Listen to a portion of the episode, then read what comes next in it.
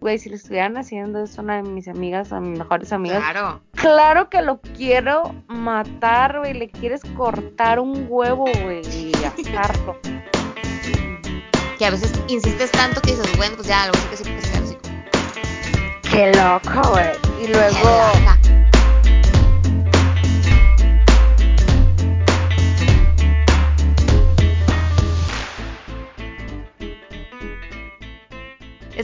escuchar un episodio más de Aquí y en China. Yo soy Roxana. yo soy Mariel. Bienvenidos.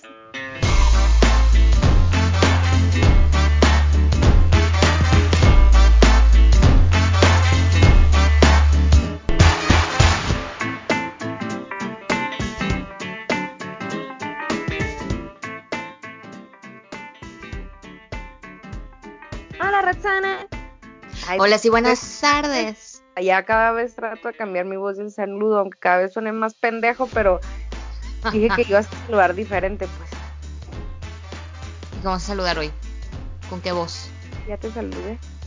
Ah, pero güey, es la misma que siempre me saludas. ¿No es cierto?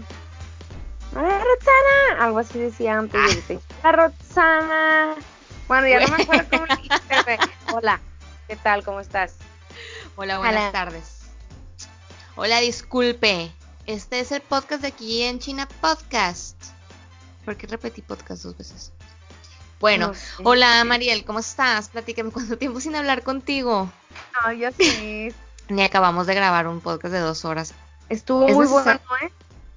Estuvo muy divertido y, y- y siento que le gustó mucho a la gente. Siento porque no lo sé, no les leo la mente. Pero Mucha respuesta por parte del público conocedor. Y creo que fue un tema en el que pudimos dar más. Nos quedamos cortos porque pues es un tema muy grande, pues. Pero así fue. Ahora traemos uno totalmente diferente. Cambiamos el chip. El chip. Oye, pero antes, antes de, de continuar, Mariel, con este tema tan interesante que traemos el día de hoy, quisiera dar una, pedir una disculpa, una gran disculpa a la sociedad lectora, porque la cagué bien macizo cuando leí el, el, el título de uno de los libros recomendados. Me- ese es- lo escribieron este, con un error de ortografía, pero yo tampoco capté. O sea, era muy fácil captar lo que había dicho yo que era mm, la fuerza de Shedid o Shedid, pero en realidad era la fuerza de Shesid, que es la de Cuauhtémoc Sánchez. Este libro muy famosísimo. Y no capté que era ese hasta que estaba buscando el título para, para publicarlo en el Instagram. Y yo bu- buscaba Shedid. Entonces dije yo, qué raro, no aparece. Y me parecía la fuerza de Chesid. Y ya fue cuando dije yo, ejeje, la cagué. Y, y la chica que nos mandó el, la recomendación nos escribió a Instagram. Este, y nos dijo lo siguiente. Muy amable, Liz Morris, 32. Nos dijo, sorry, lo escribí mal. Bueno, que también era muy fácil saber que estaba, estaba ahí un error de dedo, pues, y que no lo capté. Y decía, sorry, lo escribí mal, jeje. Bueno, este libro fue especial, lo leí cuando tenía 15 años y fue impactante para la edad que yo tenía. Estuvo muy padre el episodio. Muchísimas gracias, Liz Morris, por hacernos, hacernos dar cuenta que la cagamos. y por tus comentarios y tus recomendaciones. No, pues, aceptamos. ¿Realmente te viste tan mal? De- de- desacreditó todos mis comentarios en este podcast de dos horas, güey. No, no, no mames, mal. No, no, no. Siéntanse con la confianza de corregirnos si la cagamos. Nosotros desde el principio dijimos que no éramos expertas en nada, pero se valía hablar de todo. Y claro que se vale corregirnos y nosotros con toda la humildad del mundo Les vamos a decir que vayan y... Ah, mentira. no es cierto. Mentiras. Que llevar, Sara. No, pues no, de verdad, este, cuando vean que la regamos en algo, escríbanos y sin problema lo nos redimiremos. Redimiremos. Redimir. Ah, acá no. Muy bien, entonces pasamos ahora. Vamos a intentar hacer menos largas las introducciones porque siempre tardamos como 10 horas, güey, hablando en la introducción. Y luego se nos va la pinche hora, güey. Se nos va la hora del tema. Y este tema está muy interesante y también es muy amplio y muy extenso. Pues bueno, damos inicio a lo que te truje chencha, Y, y ese es el episodio número 10. 10. Y el tema es rupturas amorosas. Chan, chan, chan. Y ya entonces. Todos han tenido una, bueno, no, no lloren. A ver, de eso se trata Bueno. esto. Tengo unas recomendaciones previas al episodio. Uno, cerveza o vino a la mano. Dos, todos los objetos punzocortantes bajo llave. Tres, eh, Kleenex también son importantes. Cuatro, mete tu teléfono también bajo llave. Cinco, este, y, y súbele mucho al podcast para que, para que escuches bien. Ay, yo pensé que mi micrófono, yo, güey, estoy hablando fuerte. No, mensaje, que la gente le suba para que escuchen, para que escuchen atentamente nuestros comentarios. Porque, bueno, tenemos mucha experiencia en este tema. Digo, o sea, no es como que tengamos la experiencia del mundo mundial, ¿no? Pero tenemos nuestros... Pero todos hemos pasado por rupturas así. O hemos vivido, ya sea directamente o por alguien conocido, cercano, Exacto. algún tipo de ruptura acá como intenso, pues. Que dices, neta, no mames. Es verdad, todos tenemos un hermano o hermana, amigo o amiga, no voy a excluir a nadie, porque aquí también los hombres sufren. Este, conocido, conocida, que han pasado por una ruptura amorosa y también nos ha tocado escucharlos y decirles, aconsejarlos o simplemente decirles, ya güey, tranquilo, ah, darle, ya güey, ponte, ponte bien, no estés pistear". triste, no estés triste, ya se contentan. Come on, Come on. come on. Muy bien, Mariel. Pues, ¿con qué empezamos? A ver, Mariel, platícame. ¿Qué vamos a, con qué vamos a abrir este tema tan maravilloso e importante Pues en la vida del adulto? Comenzamos platicando respecto al tema como que no es de nuestra vida, pues. Entonces, como tú me la aplicas a mí, yo te voy a preguntar, ¿cuál ha sido la ruptura amorosa más hardcore de tu vida? O que Más te hard- acuerdas y digas, "Ey, no mames. O la que quieras contarnos, pues que valga la pena platicarnos. Pues mira, yo siempre, te- mi, mi- mi hermana tiene una frase que decía cuando terminaba yo con algún novio, yo tuve tres novios de relaciones largas y pues mi esposo con el que me casé, ¿no? Obviamente. Este, y el último, y el único, ah, el único, ¿cómo Hombre es? en mi vida. El último hombre en mi vida. The one and only. Pero.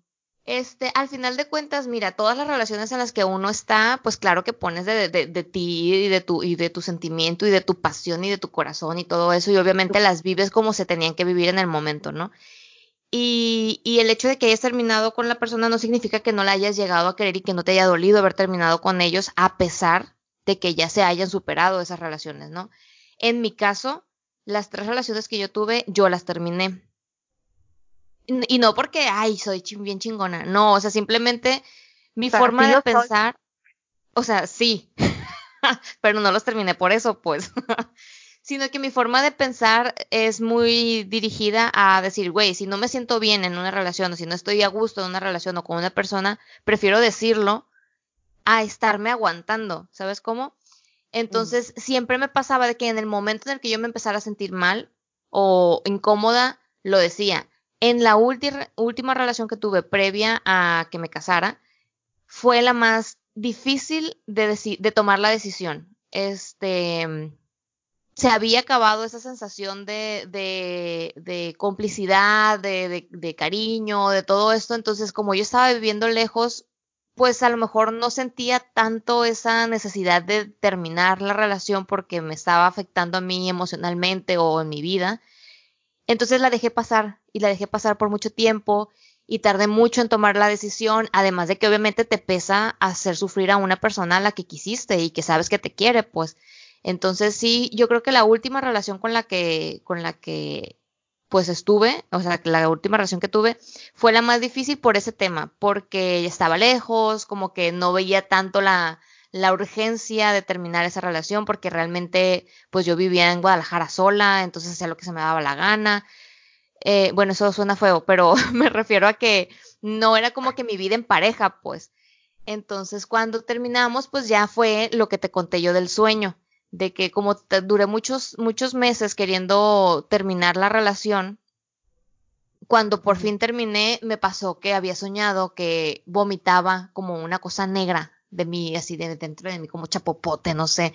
Y, y, fue bien impactante porque fue el día que terminamos y que por fin, porque habíamos terminado creo que dos veces previamente y volvíamos por cosas, ¿no? Entonces cuando por fin terminamos y que yo dije, ya, o sea, de aquí se acabó, yo ya no puedo seguir con, con esta relación.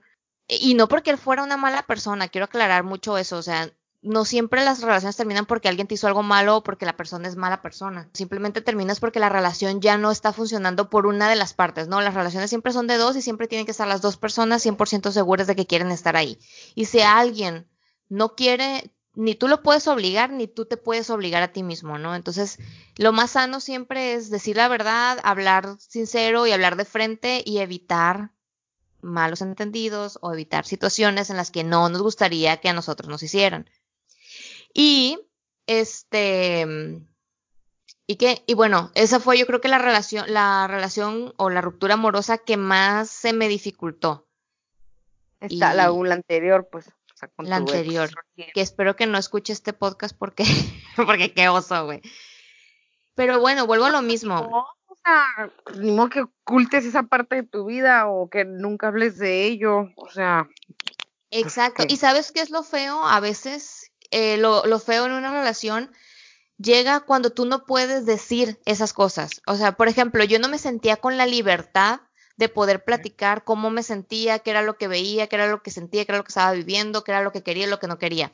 En esta relación, este, bueno, ojalá no esté escuchando el podcast, pero en esta relación había una diferencia de objetivos, ¿no? O sea, él era ocho años mayor que yo, y él tenía una visión distinta de lo que quería en su vida. Entonces, eh, cuando, cuando nos dimos cuenta de que no estábamos en la misma sintonía, a mí me causó mucho conflicto de que él quería siempre eh, dirigir la plática a vamos a casarnos, vamos a tener hijos. En cuanto salgas de la maestría, nos vamos a embarazar. Y ni siquiera me había pedido matrimonio, pues si yo estaba a que un año de terminar la maestría.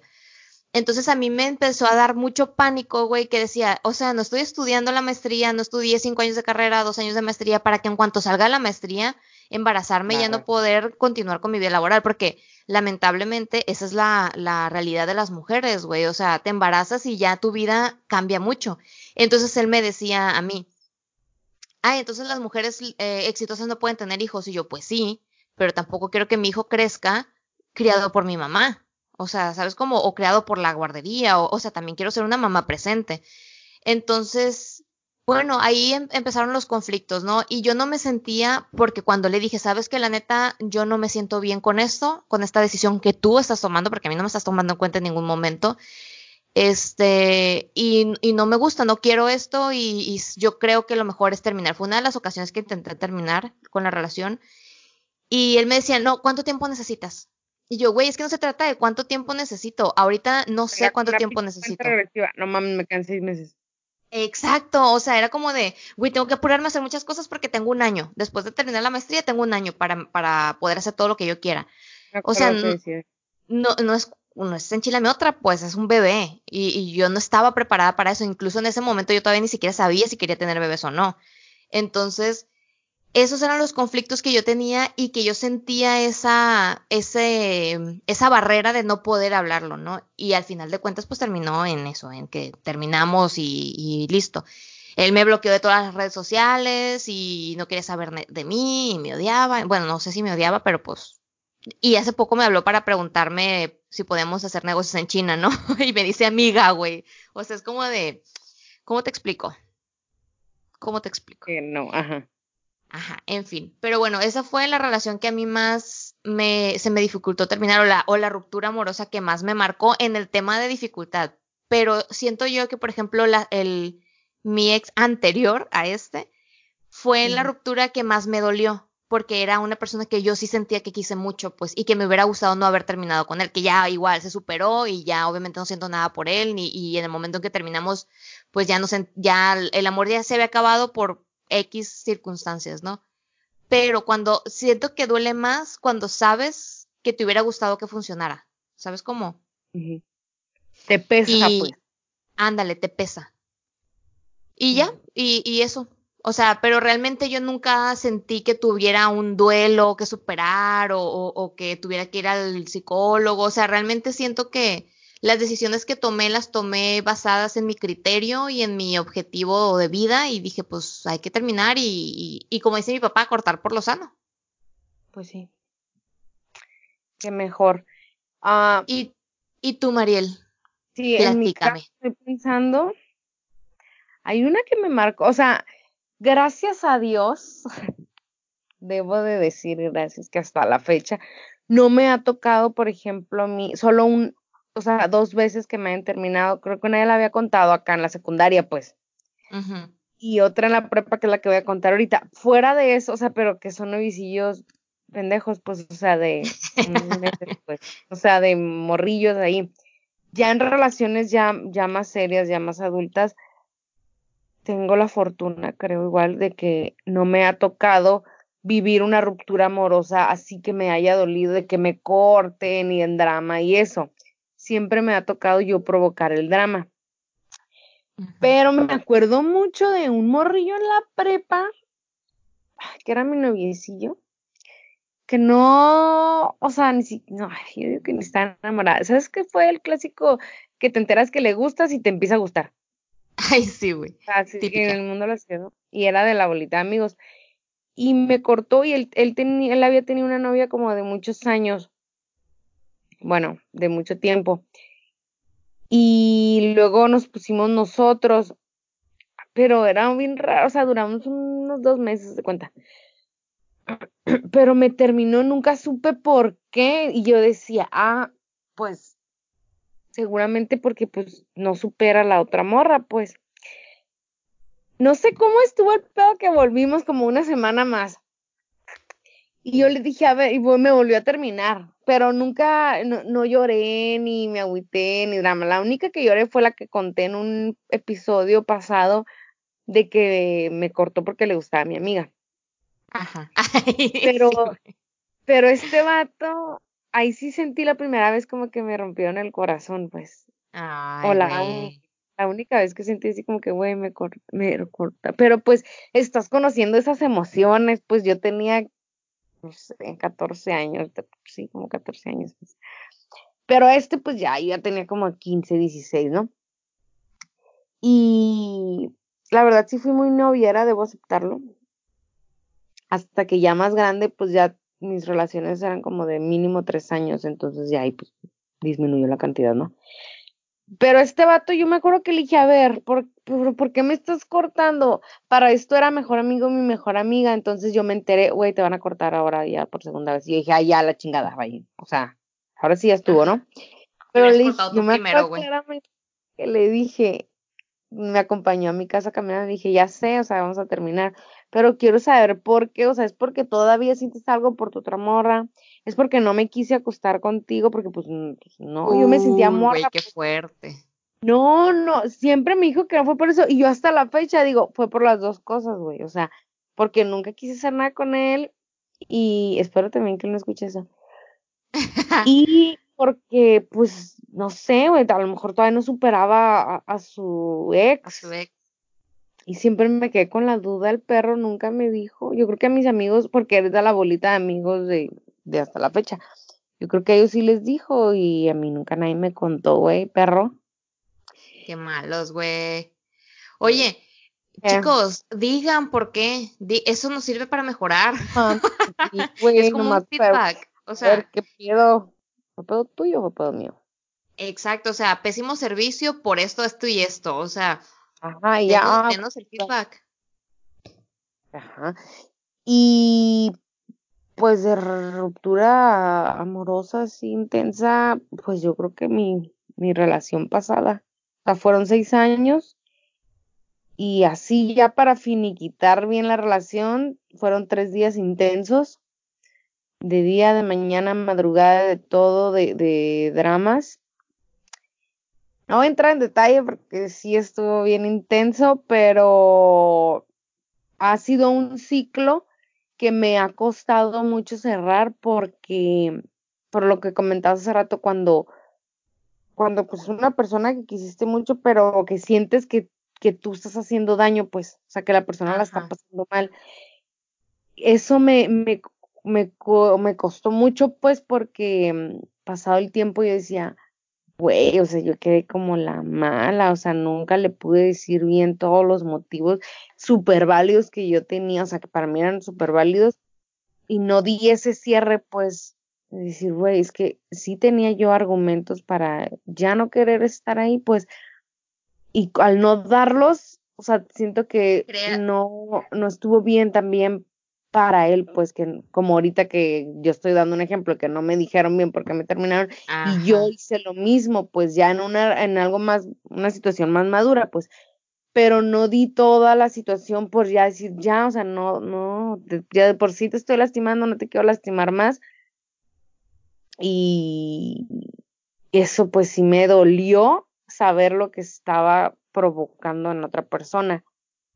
Y en otras relaciones yo me he dado cuenta que rápido cerraba el ciclo, o sea, eso siempre lo he sabido hacer como que me ha servido también el estar lejos o el cerrar todas las, todas las vínculos, como no sé cómo decirlo, y ya vas next, o sea, siguiente paso, pues, no, siguiente vato, pues. Y sí, sigo con mi vida y a la chingada, ya se cerró, bye, esto. No, yo no me recuerdo en un proceso de duelo, de llorar y de aislarme y de como muchas personas pueden llevarlo, pues, pero será porque yo he sido la que he decidido terminar. Es que, ah, ok, ya al día siguiente yo ya, ya, güey, se acabó por fin, o sea, de que ya me dejé dependiente, pues, porque ya lo estuve masticando varios tiempo y ya lo hice. Digo, que eso en el caso de que no, no te enteraste tú de alguna, de algún engaño o de alguna cosa, alguna situación que te hiciera terminar con ellos. Porque si es por decisión propia, pues bueno, uno está tranquilo. exacto. Y ahorita que mencionabas el tema de, de que tú no diste esa, es, eh, o sea, las razones del por qué estabas terminando la relación, siento yo que eso en cualquier ámbito de la vida te genera mucha ansiedad, güey, de, decir, güey, ¿qué fue lo que hice mal? ¿Qué fue lo que pasó? Y siento que ahí es cuando es más difícil poder superar una relación cuando no sabes qué pasó, cuando no sabes en qué la cagaste. Ajá. Entonces, eh, sí, sí, o sea, al final de cuentas, digo, y no, y no echándotelo en cara a ti, ¿no? O sea, digo, las cosas pasan de la manera que pasaron y, y, ya, o sea, no pasa nada y cada quien lo hizo. Pues. Y, y, también está en cada quien el, el, el, tratar de ver sus propios errores, ¿no? O sea, que no veas tus errores también es que estás muy, muy ciego, pues. Pero sí, muchas veces cuando tú hablas las cosas claras y dices, ¿sabes qué? Por esto, esto y esto estamos terminando. Creo yo que para la otra persona es más sencillo poder asimilarlo y poder decir, ¿sabes qué? Pues bueno, o sea, tienes tus razones y, y listo, ¿no? Digo, obviamente, ojalá todo fuera así de fácil, ¿no? Pero sí siento que el conocer las razones reales o, o por lo menos las más fuertes te ayuda mucho a, a, tu proceso de superación de, ese, de esa ruptura, ¿no? Sí. O sea, si, si está cañón esa parte, pues yo creo que, o sea, no hagas lo que no te gustaría que te hicieran y yo lo hice, pues. Pero, ajá, creo que no he pasado por rupturas así de yo vivir duelo, a lo mejor porque los motivos han sido diferentes por los cuales he, terminado, he decidido terminar una relación. Pero yo creo que cuando ya hay motivos de infidelidad, violencia, ya sea física, psicológica, ya pedos más cabrones, tu duelo para la ruptura es, es otro pedo, o sea, es más complejo, pues, creo yo. Y agradezco que no me haya tocado vivir nada así, o sea, sí relaciones intensas, pleitos intensos y eso pues en una que otra relación, pero pero nada que no haya podido superar, pues, o sea, de que no me ha, no me ha tocado situaciones así en las que yo realmente haya salido lastimada o sufriendo y eso. Sí, ahorita que mencionas ese tema, por ejemplo, de, de las de las relaciones en donde hubo violencia, donde hubo tanto física como psicológica, donde hubo algún tipo de maltrato, engaño. Es, es bien difícil, güey, porque uno, uno que no lo ha vivido no sabe la, mm, la dificultad de, de, darte cuenta, güey, de, la, de dónde estás metido, dónde estás parado, ¿no? Porque muchas veces uno lo ve tan fácil y dices, güey, pues salte de ahí y ya, o sea, qué chingados tienes que estar aguantando este pendejo. Para, hay, gente, hay, quien, hay para quienes no es tan fácil detectarlo, ¿no? Y yo siempre he dicho, o sea, yo siempre he pensado, claro que, que uno ahorita es más consciente por toda la información que existe y por todas las la, la, los foros que hay hablando sobre la violencia y qué si es violencia y qué no es violencia, creo que ahora es mucho más fácil identificarla por este tipo de cosas, ¿no? De la información que hay que antes, ¿no? Y ahorita uno también se da cuenta que los celos son un tipo de violencia y muchas veces uno lo veía como un tipo de amor, que, que el decirte no te vayas así vestida, este, era un tipo de amor porque, ay, es que se preocupa porque alguien más no me vea. Y al final de cuentas también es, es exacto, control, eh, que al final de cuentas también es violencia. Entonces, siento que ahora tenemos más herramientas, sin embargo, no es fácil darte cuenta de que estás involucrada en una relación violenta, ¿no? Una relación abusiva. Pero también creo que tiene mucho que ver cómo nosotros o sea, en este caso, pues nosotras no somos mamás, ¿no? Pero también depende mucho de cómo los papás educan a los a, a, las hijas en este caso o a los hijos también porque también hay hay hombres abusados y hay hombres maltratados psicológicamente no entonces siento yo que depende mucho de cómo los, los forjaste, de cómo forjaste su autoestima y su, y su amor propio, ¿no? Entonces, en el momento en el que tú sabes lo que vales y el autoestima lo tienes bien puesto y el amor propio lo tienes bien definido, tú dices, güey, yo no me merezco este tipo de comentarios, ni este tipo de actitudes, ni este tipo de situaciones, ¿no? Y las paras en seco.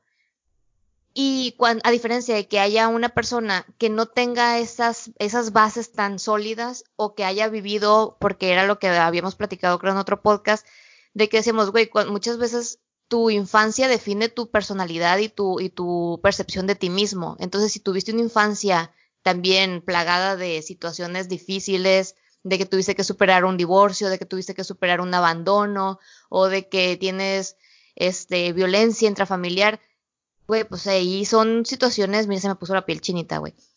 Mm. Son situaciones, este, en las que también afectaron a tu, a tu persona, ¿no? Y que ahí es cuando tú dices, güey, es más fácil que una persona que haya vivido esas situaciones acepte esa, ese maltrato, pues.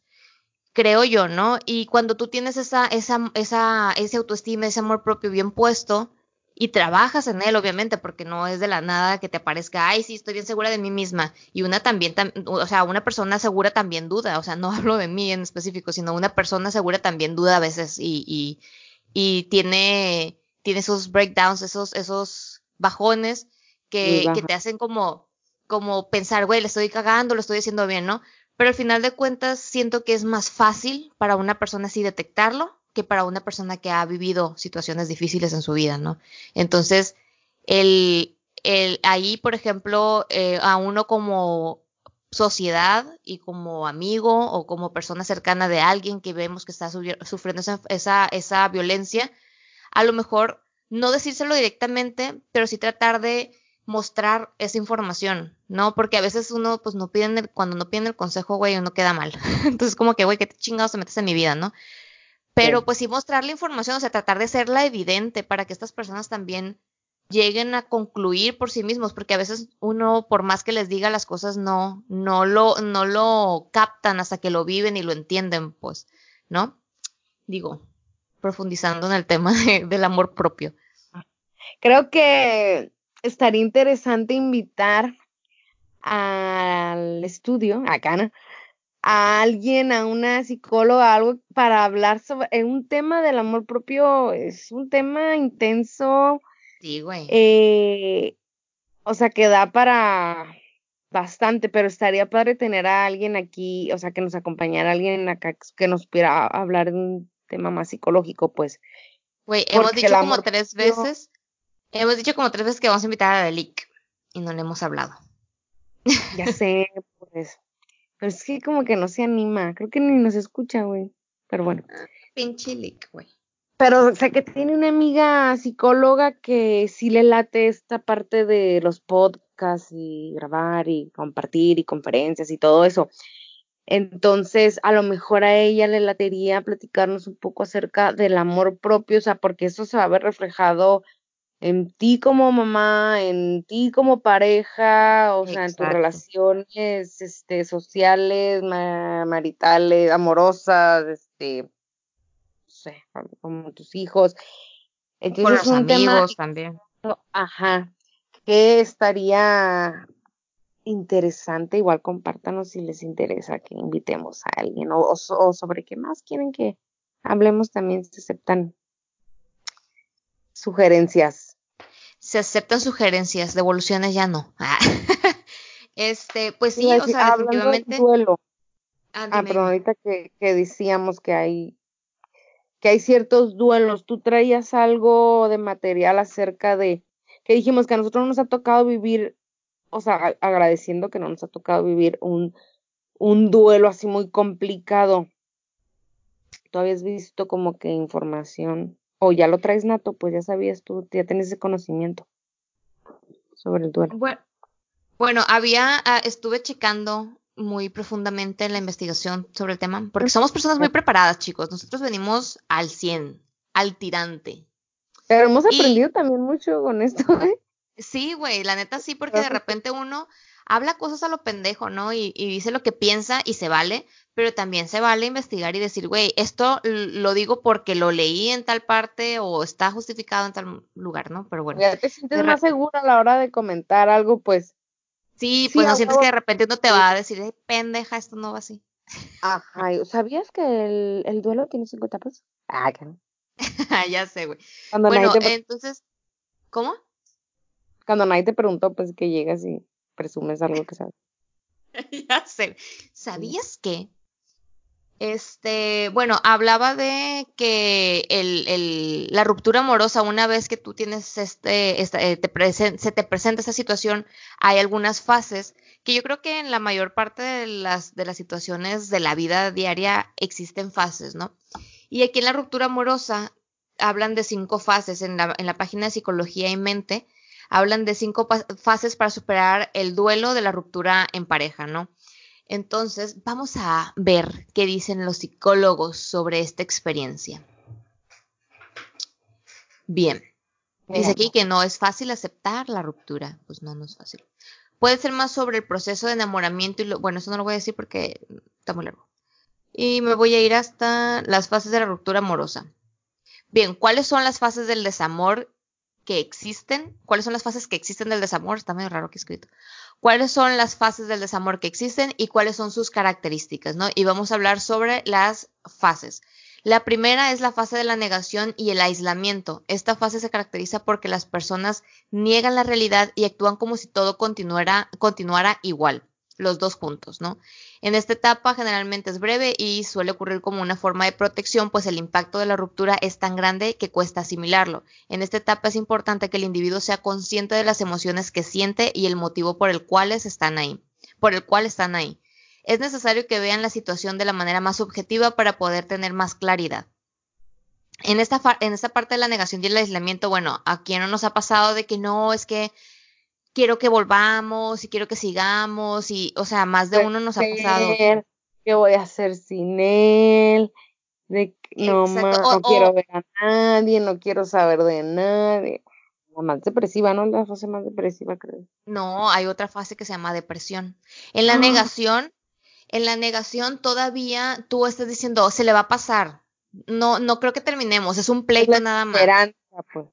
Exacto, o sea, todavía no asimilas el hecho de que ya terminaste esa relación, ¿no?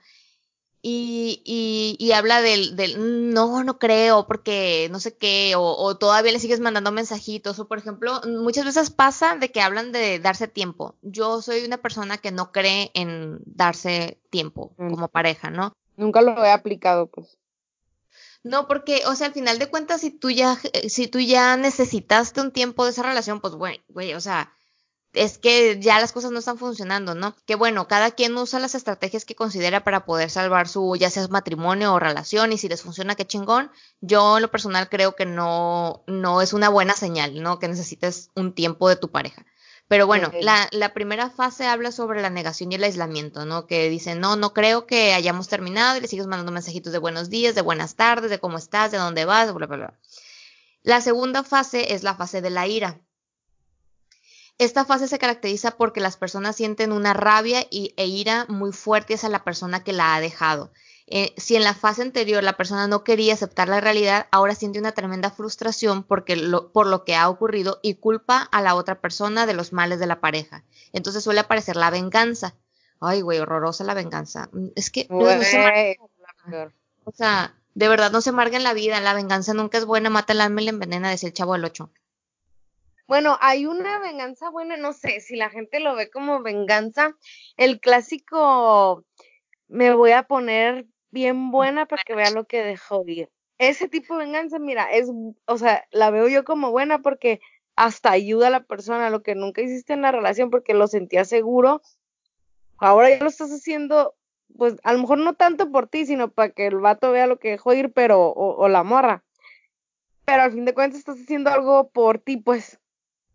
Sí, exacto, pero fíjate que había una frase que leí por ahí en lo que, en lo que hacía mi investigación profunda, que había una frase que decía, eh, la superación de una ruptura amorosa no se trata de tu ex, se trata de ti.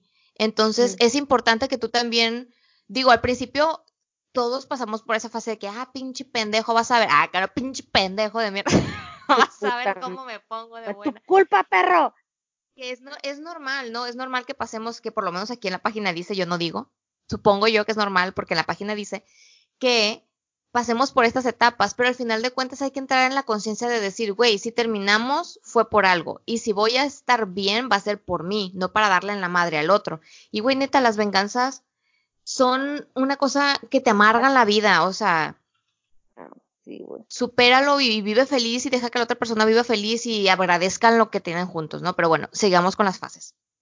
Este, bueno, aquí ya por último de la fase de, de, ira, hablaba de que en ocasiones ocurre también que ante esta situación la rabia se dirige, se dirija hacia uno mismo o a, la a las personas a su alrededor e incluso, incluso hacia el mundo entero. O sea, te amargas, literal.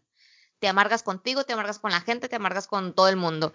Y güey, qué feo, porque al final de cuentas la otra persona ni siquiera se entera de eso. O sea, tú eres el único que se está amargando y que se está provocando cosas negativas y la otra persona feliz de la vida, o sea, tú vive tu vida. Ajá. Luego, la siguiente, la tercera fase dice la fase de negación. ¿Otra vez? Pues aquí dice otra vez. Fase de negación por tercera, por segunda ocasión.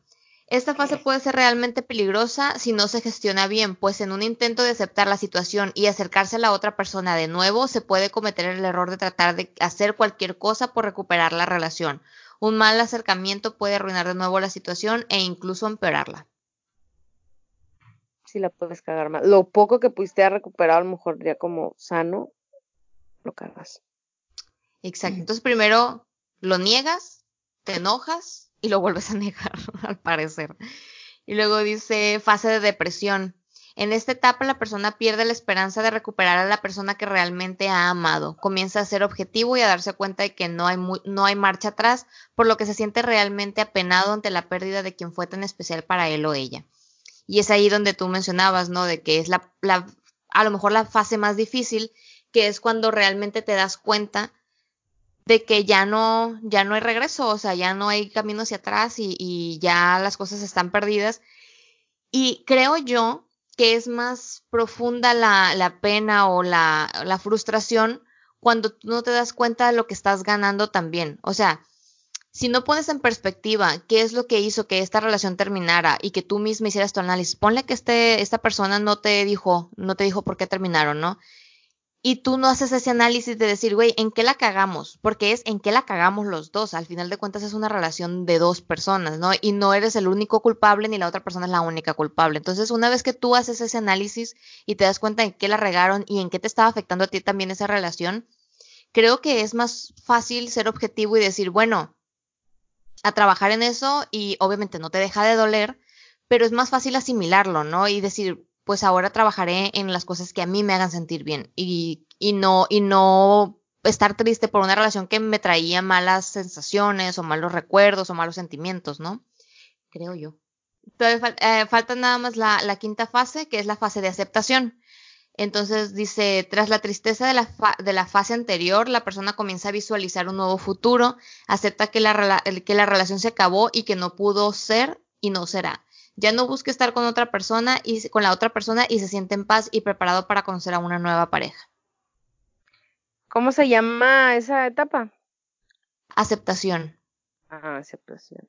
Supongo es ya cuando ya aprendiste, ¿no? Creo que de cada relación, ya cada ruptura, sea como haya sido, o sea, dramática o no, eh, creo que siempre hay una lección, siempre queda como que algún aprendizaje o siempre pudieras obtener algún aprendizaje claro. para evitar que te vuelva a pasar. Si la cosa, o sea, obviamente hubo algo que estuvo en ti también. A lo mejor no toda la culpa fue tuya en caso de que, no sé, haya habido otra, una tercera persona o algo, pero creo casi pudiera asegurar que siempre hay algo que nosotros podemos aprender y decir, voy a la próxima, voy a aprender de esto y no, lo que pudo haber estado en mí no lo voy a volver a, a repetir, o sea, no, no vuelve a tropezar con la misma pinche piedra, pues algo tienes que aprender de cada relación que has tenido, pues. Y, y también a veces, a veces el, el aprendizaje es saber o identificar qué no voy a aceptar en otras relaciones, ¿no? Porque a veces uno se vuelve permisivo y a lo mejor el, el, la cagada es esa, o sea, permitir cosas y, y, no poner tus saltos y no poner tus límites y no decir, ¿sabes qué? Yo de aquí para allá no, no, no, o sea, no me muevo, pues, o sea, esos son mis límites y yo no voy a aceptar nada que esté fuera de este límite, pues, o dentro de este límite. Es que motivos hay muchos, pues, o sea, también pudiera ser desde, o sea, con eso aprendí a, o conocí a lo mejor el tipo de persona con la que no, no hago match, o sea, no me fue bien, a la próxima no buscas, o sea, no, no caes en el mismo perfil, no es que andes buscando ahí, pues, sino que detectes de que, güey, es el mismo perfil que no me fue bien la vez pasada por X o por Y. Pues no aprendiste nada y ahí vas, pues. Sí, güey, al final de cuentas se aprende de todo, ¿no? Y como dicen por ahí, tu, tu, tu presente es todas tus experiencias del pasado. Entonces, al final de cuentas, todo lo que has vivido en relaciones amorosas o en la vida, al final de cuentas han formado lo que has llegado a ser el día de hoy, ¿no? Y, y si a ti te gusta, pues bueno, dar gracias al pasado y si no te gusta, decir, güey, que, que estoy cagando y qué es lo que no estoy haciendo bien, ¿por qué no, por qué no me siento satisfecho con, con la persona que soy, ¿no? Este, pero sí, o sea, definitivamente en todas las relaciones hay algo que aprenderles y agradecer también, güey, porque a, a ver, si estuvimos con una persona por un tiempo definido, pues significa que, que, que estuvimos bien con esa persona por un momento o que nos quisimos en algún momento o que algo bueno surgió de esa relación en algún momento, que se acabó porque hubo vicios en la relación, o sea, vicios no de drogas, sino vicios este, en vez de hábitos, vicios. En una relación, pues sí es cierto, o sea, se acaba por eso y, y, que no y que no estuvimos al pendiente de cómo mantener la relación bien, pues también. Yo yo creo, o sea, en mi en mi pensar, yo siempre he creído que una, un infiel, una persona infiel da señales. Y muchas veces nosotras o nosotros, o sea, en general, hombres y mujeres, no queremos verlas. Y nos cegamos ante esas señales para no perturbar nuestra actualidad, para no perturbar esa relación, para no batallar con esas sensaciones de tener que hablarlo, tener que sufrir, tener que llorar, tener que cortar. Exacto, volver a empezar, porque muchas veces la gente prefiere quedarse con una persona durante muchos años con tal de no volver a empezar o no sentirse solo. Y es ahí donde hablaba yo hace ratito de, de, del amor propio y del decir, güey, yo puedo solo, o sea, yo puedo solo sola, este, yo puedo continuar con mi vida y no por haber estado 12 años, 20 años, 30 años con una persona que ahorita no me llena porque la relación no está bien, o que yo no lo lleno a él, o a mí no me llena estar con él, este, no significa que no puedo volver a empezar, pues. Ujú. Y así. De hecho, hay una imagen que se las podemos compartir cuando publiquemos esto, que dice, ¿qué le pasa a tu cerebro durante un rompimiento amoroso? Y, ay, bueno, es que ahorita quiero comentar algo también. Bueno, antes de que se me olvide, que seguramente a todos les ha pasado también de que, y, o sea, en tu familia se encariñaban, ¿no? Con el novio. Ay, sí, güey. Luego rompías con él y, güey, o sea, en drama la familia porque se terminaban encariñando y ahí mi mamá me dice como que, güey, no mames, o sea, ya. porque te gusta la mala vida y los que son así todos lindos, tú los mandas a la chingada y uno termina acá sufriendo la ruptura más que tú, pues, o sea, sufriendo con el mono. Güey, es cierto, a veces la encariñando. Ah, bueno, ya volviendo a la neurociencia. Esto lo dice la neurociencia, no crean que estoy mamando. ¿Qué le pasa a tu cerebro durante un rompimiento amoroso? Dice, cuando estás enamorado se elevan tus niveles de dopamina una droga que te hace sentir bien. Con el tiempo te acostumbras y la obsesión se desvanece. Al terminar tu relación, cortas la fuente de dopamina y te da un síndrome de abstinencia. Esto hace que tu cerebro tome decisiones estúpidas con tal de volver a conseguirla, conseguir esa droga, pues, o sea, como un pinche vicio, pues. Aquí te lo bueno, manejando como. Ahí nada más parecía como si decías que la dopamina era la droga. La dopamina es lo que se genera en el cerebro, ¿no? Ajá, es una sustancia, pero aquí te la están poniendo porque le ponen niveles de dopamina, una sustancia y lo tachan y le ponen droga que te hace sentir bien. Ah. O sea, la dopamina es lo que te está haciendo sentir bien durante, durante una relación. Por eso tu cerebro reacciona así, güey, ya no, ya no está recibiendo, o sea, ya no tiene esa sustancia, pues. O sea que tu relación prácticamente sería la droga que genera la dopamina, ¿no? Es lo que genera, la relación es lo que genera la dopamina. Terminó la relación, cortas la fuente de dopamina. Entonces, tu cerebro, por conseguir, o sea, volver a tener esa fuente, toma decisiones estúpidas. Al no lograrlo, activa sistemas de estrés y dolor, como, y sufres como con cualquier vicio. Como Solo te queda, ajá, dice, como cualquier vicio, solo te queda confiar en la rehabilitación. Un día a la pues tiene lógica, ¿eh? Y que sí es cierto, un día a la vez, o sea, pues de todo vicio se puede salir, o sea, tienes solución, o sea, por algo cometes este decisiones pendejas porque pues tu cerebro está buscando volver a tener lo que tenías antes, esa relación, y ahí estás marcándole, mandando mensajes o tratando a lo mejor de rescatar algo que ya no tiene solución, pues. Sí, entonces muchas veces, este, se me olvidó decir.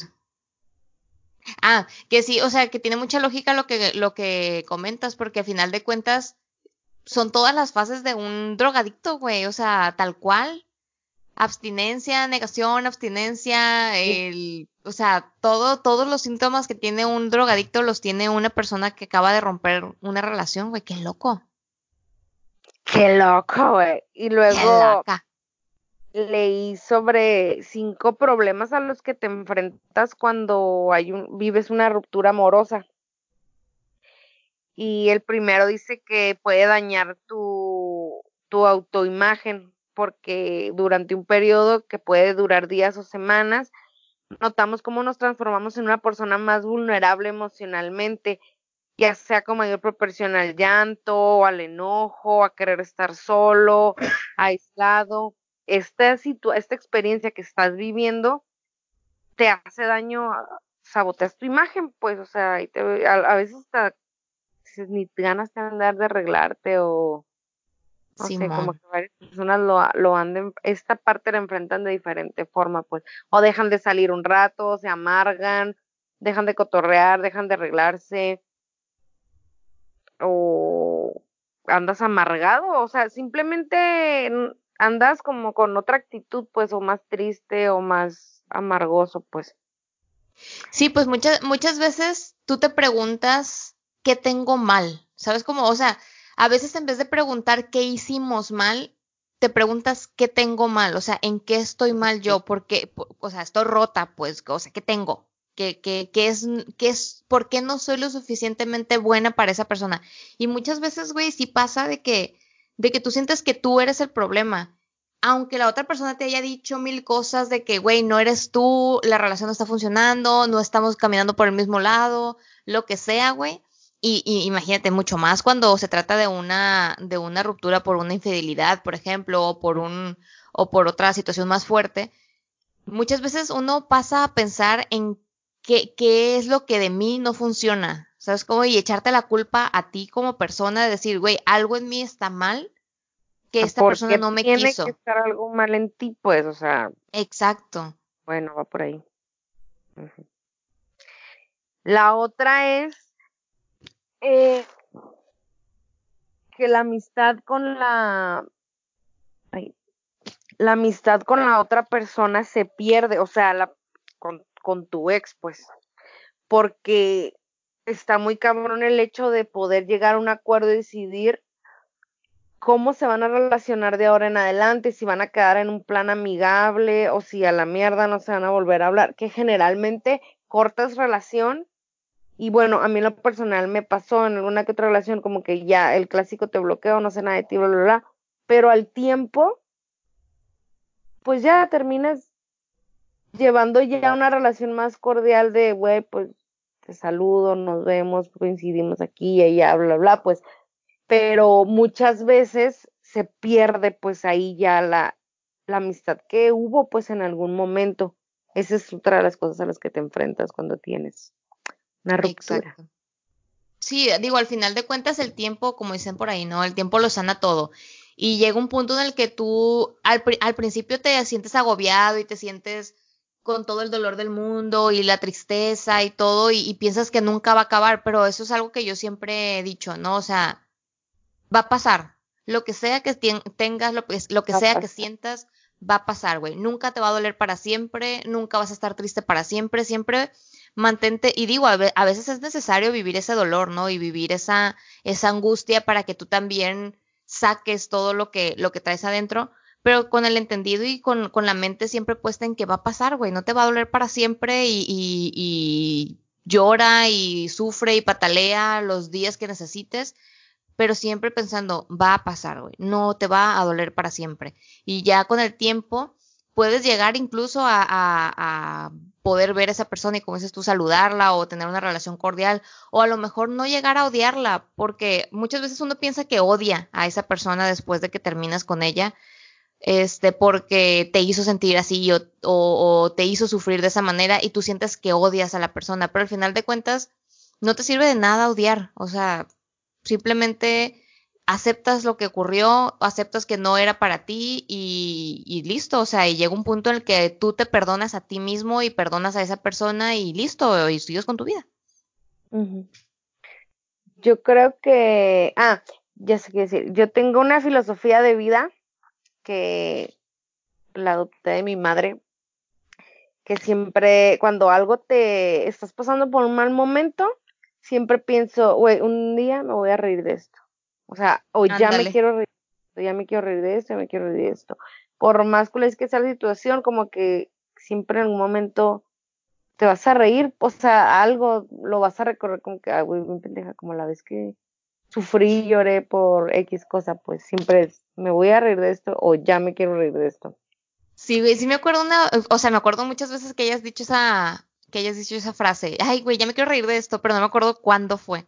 Sí, o sea, sí, porque veces- realmente la estás pasando, la estoy pasando mal y digo, ya, por favor, porque estoy segura que va a pasar, pues, o sea, como tú dijiste, güey, va, va a pasar, va a pasar, eso va a pasar.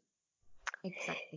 Eh, al que sigue, al, ah, parece mucho tiempo que rellenar con algo, porque, este, ah, que una de las cosas que, que hace que las rupturas de pareja sean más dolorosas es que rompes una rutina a la que estabas acostumbrada, pues, Claro. y llega como un sentimiento de soledad que puede llegar a dominar todo tu día a día, pues, y la clave está en que salgas de esa zona de confort y te obligues a, a buscar una nueva rutina por ti, ya sea, no sé, socializar, hacer ejercicio, prácticamente te autoobligas a salir de ese estado de inactividad lleno de drama, melancolía, aburrimiento y obsesionarte, pues, pero es algo muy común a lo que podemos enfrentarnos y estamos acostumbrados. Y, y si más si eres tú a la que cortan, pues estás acostumbrada a pasar todo el pinche día, o todos los fines de semana, o que todos los lunes íbamos a tal parte, bla, bla.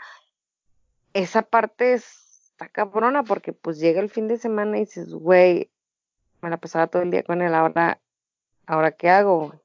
Buena pregunta, ahora qué haces? Muévete, o sea, haz algo. Simón, y muchas veces esa misma sensación de, de, de vacío o de soledad hace que vuelvas a una relación en la que no estás bien. O sea, muchas veces la relación termina porque hay, hay discrepancias y lo que sea, ¿no? Y tienes tanta esa sensación de soledad y no puedes con esa sensación de vacío y de soledad y de, y de extrañamiento que vuelves a una relación en donde no sabes que no está bien, pero prefieres eso a lidiar con esta sensación del vacío, pues. y ahí creo que, e, exacto, o sea, por tapar un hoyo, este, descubres otro, o, o bueno, algo así. Entonces, que, que al final de cuentas no siempre es la mejor opción, o sea, no, no, no porque extrañes significa que ames. Y incluso a, e incluso a las personas que terminan con alguien les suele pasar, ¿no? De que terminaste con alguien y luego dices, ay, bestia, no hubiera terminado con él o con ella, este, porque no tengo nada que hacer. Y, y el mismo extrañamiento de la situación, más allá de la persona, de la situación, te hace que, oye, vamos al cine, oye, vamos a comer, y se confunden las cosas y vuelven, y luego vuelve otra vez el problema de la relación, drama. Todo termina en drama. Y el último es que los amigos mutuos también pueden perderse, güey, eso también es súper común, pues. Porque cuando ya has tenido mucho tiempo y ya había una vida social ahí, este, o sea, donde ambos como grupitos ya se, se hacían uno mismo, ponle, se corta relación y a la mierda, pues se hacen dos equipos y pues, pues pierdes. O sea, pero a lo mejor terminas perdiendo gente que realmente estimas, que ahí también está la parte de donde entran los amigos de aprender a, a separar esas cosas, pero a veces no es tan fácil, o sea, no, a veces no es tan fácil cuando el clásico derecho, no derecho, pues, pero sino la antigüedad ya ahí tiene que ver, pues, o sea, es muy fácil decir, güey, pues que los amigos aprendan a diferenciar y que separen las cosas, pero pues sabemos que no, no siempre es así. Lamentablemente, pues no, pero... no gente que quieres a veces. Eh, sí, pues sí, pero también ahí tú te das cuenta, ¿no? O sea, de las amistades reales y las, no, las que no son. Y, y también uno cuando está en esa posición de amigo, tratar de entender esa parte. O sea, ya más allá de que, ay, mis amigos, o sea, porque tú no puedes controlar lo que la otra gente haga, piense o diga, ¿no? Pero tú como en la posición del amigo, en medio de la pareja que terminó, saber que la vida de ellos va a cambiar y va a ser difícil y no complicárselas más, en plan, pues yo estoy del lado del fulano y no de la fulana. Y es que tú hiciste esto y el fulano no. Entonces, uno como amigo también saber tomar partido, o sea, más bien saber no tomar partido y, y, y, y ayudarlos a que esa situación a ellos no les perjudique, ninguno de los dos, ¿no? Pero pues bueno, ya como te digo, al final de cuentas a los amigos tú no sabes cómo controlarlos, tú puedes controlar lo que tú piensas, dices y haces.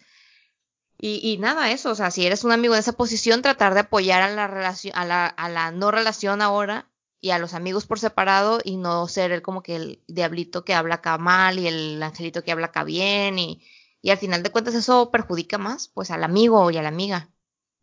A mí sí me ha tocado perder amistades, o sea que los conocí por él o las conocí por él, por mi exnovio, por ejemplo, y se hicieron buenos amigos míos, pero siempre estuvo claro, claro, pues que, que los amigos eran de él, pues. Ajá. Y yo me llevé bien y una, me los, pues llegas a estimarlos y la chingada. Termina la relación, pero pues no puedes forzar, o sea, aparte, bueno, todo se complica porque yo ni vivo en Ensenada, pues.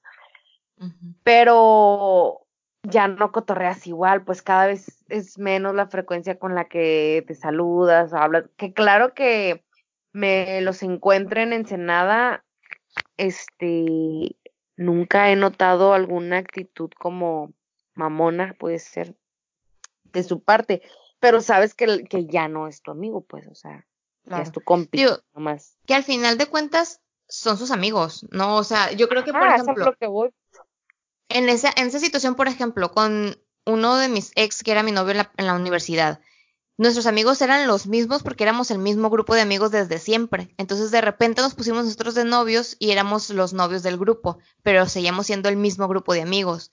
O sea, teníamos los mismos amigos por separado que por pareja. Pues. Exacto. Entonces, cuando, cuando terminamos, ahí sí estuvo complicado. Bueno, no estuvo complicado porque al final de cuentas se separaron las cosas y cada quien, o sea, yo seguía siendo amiga de mis amigos y mis amigos amigos de él. O sea, no, nunca, nunca cambió esa, esa relación con ellos. Pero habrá, habrá ocasiones en donde sí se toma partido y que dicen, ah, esta es la perra, no hay que hablarle. O, ah, el pinche pendejo este, no hay que hablarle. Y se empiezan a separar los grupos, ¿no? En, en este caso no ocurrió.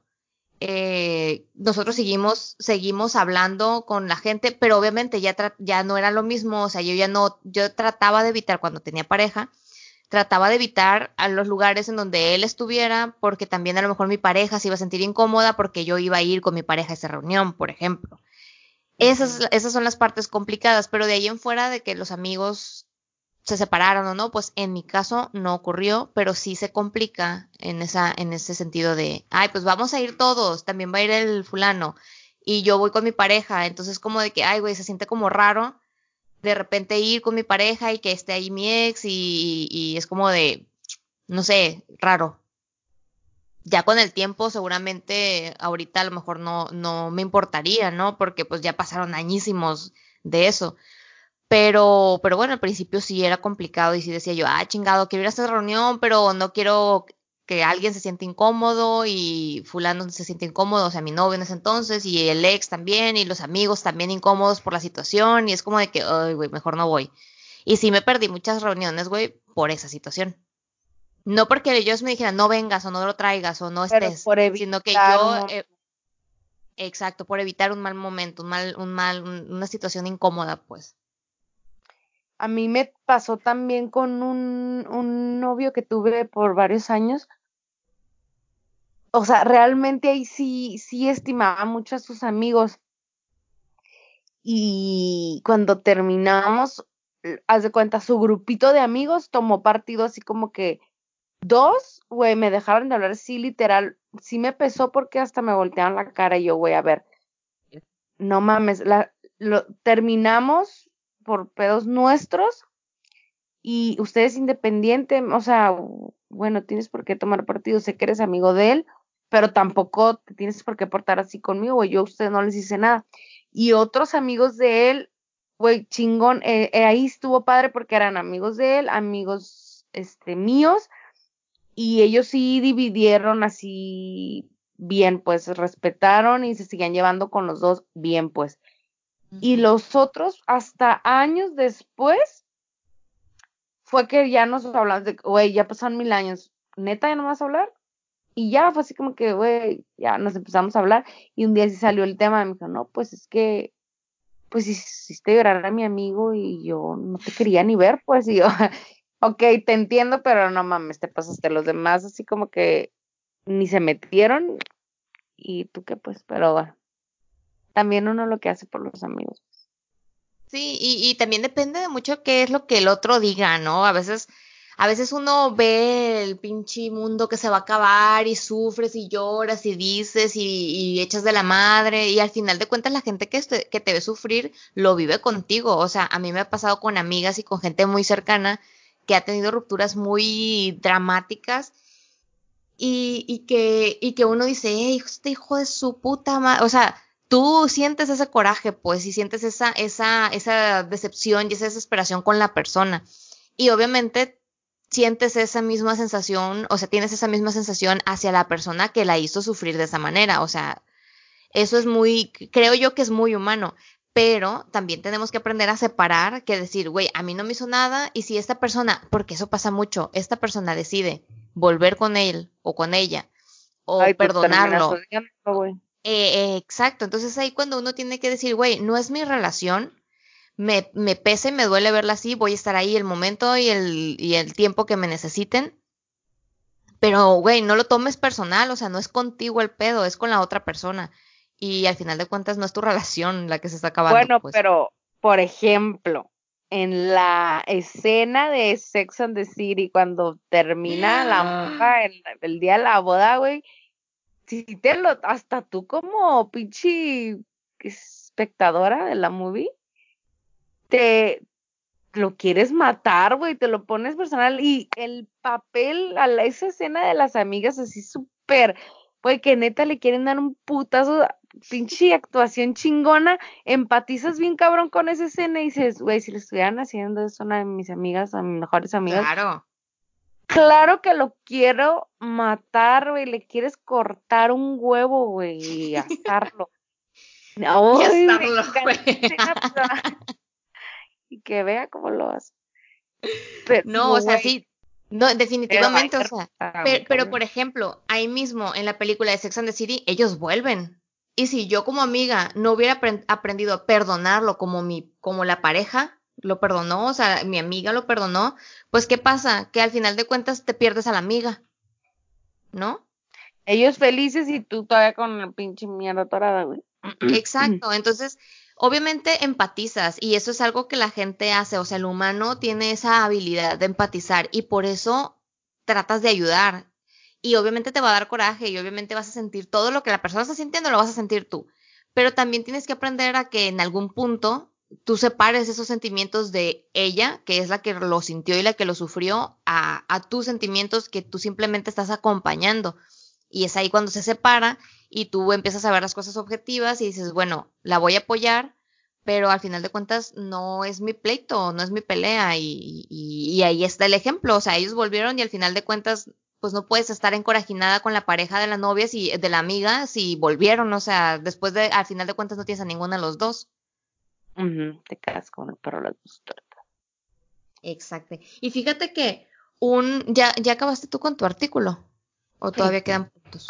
ah, te iba, a te iba a comentar que, que muchas veces pasa, hablando, hablando de esto de, de volver, güey, muchas veces pasa que, que uno se siente culpable, o sea, uno terminó una relación, por X situaciones de la vida pasaron cosas negativas en la relación o tú en el momento en el que estabas no estabas preparado para esa relación, lo que sea, pero sigues teniendo ese, ese sentimiento de amor hacia la persona y tú sabes que la otra persona lo tiene, ¿no?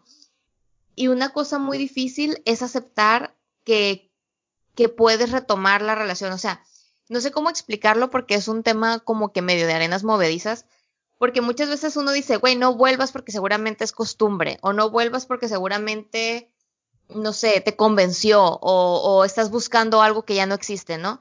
Pero, ¿qué pasa con esas relaciones en donde terminaron, hubo una ruptura, una ruptura dolorosa, pero al final de cuentas sí existe el amor, sí hay amor y quieren volver y quieren arreglarlo, ¿no? Y ahí es cuando yo creo, digo, desde antes la terapia tendría que haber entrado en tu vida, pero yo creo que una terapia de pareja te puede ayudar mucho a que esa ruptura no merme la relación futura.